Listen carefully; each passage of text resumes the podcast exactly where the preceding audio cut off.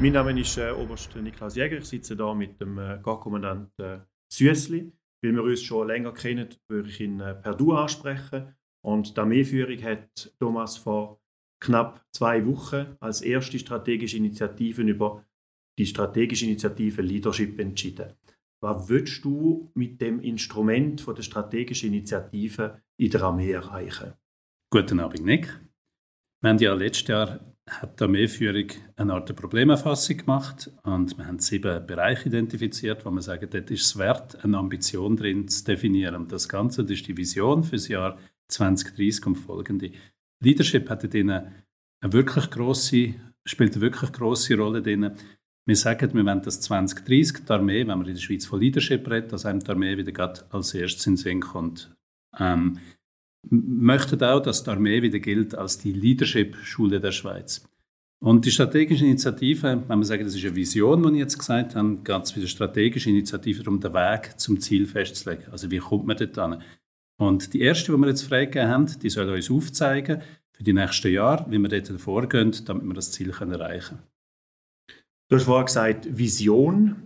Die Vision, die bisher besteht, ist die für die Gesamtarmee, ist die für Gruppe V oder wie sieht da der Plan aus? Die Armee selber ist im Moment noch in der Umsetzung von der Weiterentwicklung von der Armee.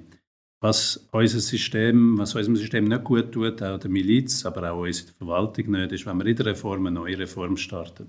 Darum haben wir gesagt, wir tun zuerst Gruppenverteidigung, also die Verwaltung, tun wir zuerst mit einer Vision anfangen umstellen aufs Neue und die Armee folgt dann mit dem. Also die Vision und auch die Strategie ist für Gruppenverteidigung.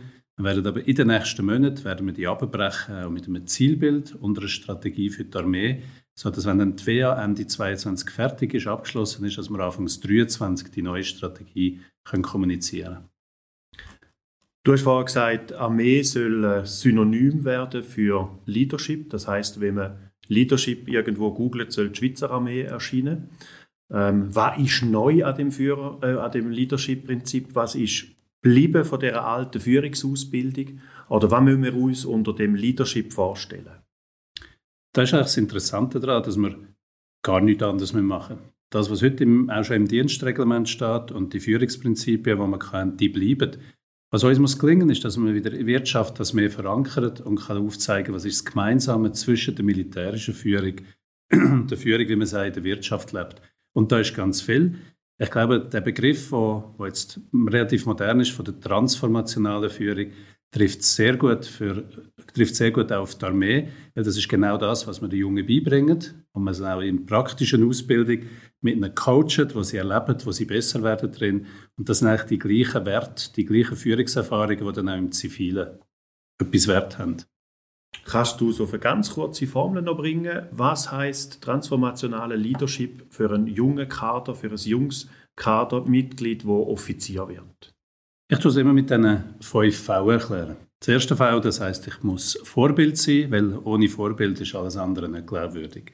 Das zweite von diesen V, das ist Verständnis. Verständnis für die Unterstellten, im Zivilen für die Mitarbeitenden Verständnis heißt aber, ich muss nicht immer einverstanden sein, aber ich muss wenigstens zulassen und wollen verstehen, was für Sorgen meine Unterstellten haben. Das Dritte ist Vertrauen, was es braucht. Vertrauen braucht es als Vorschuss, das muss man übertragen können.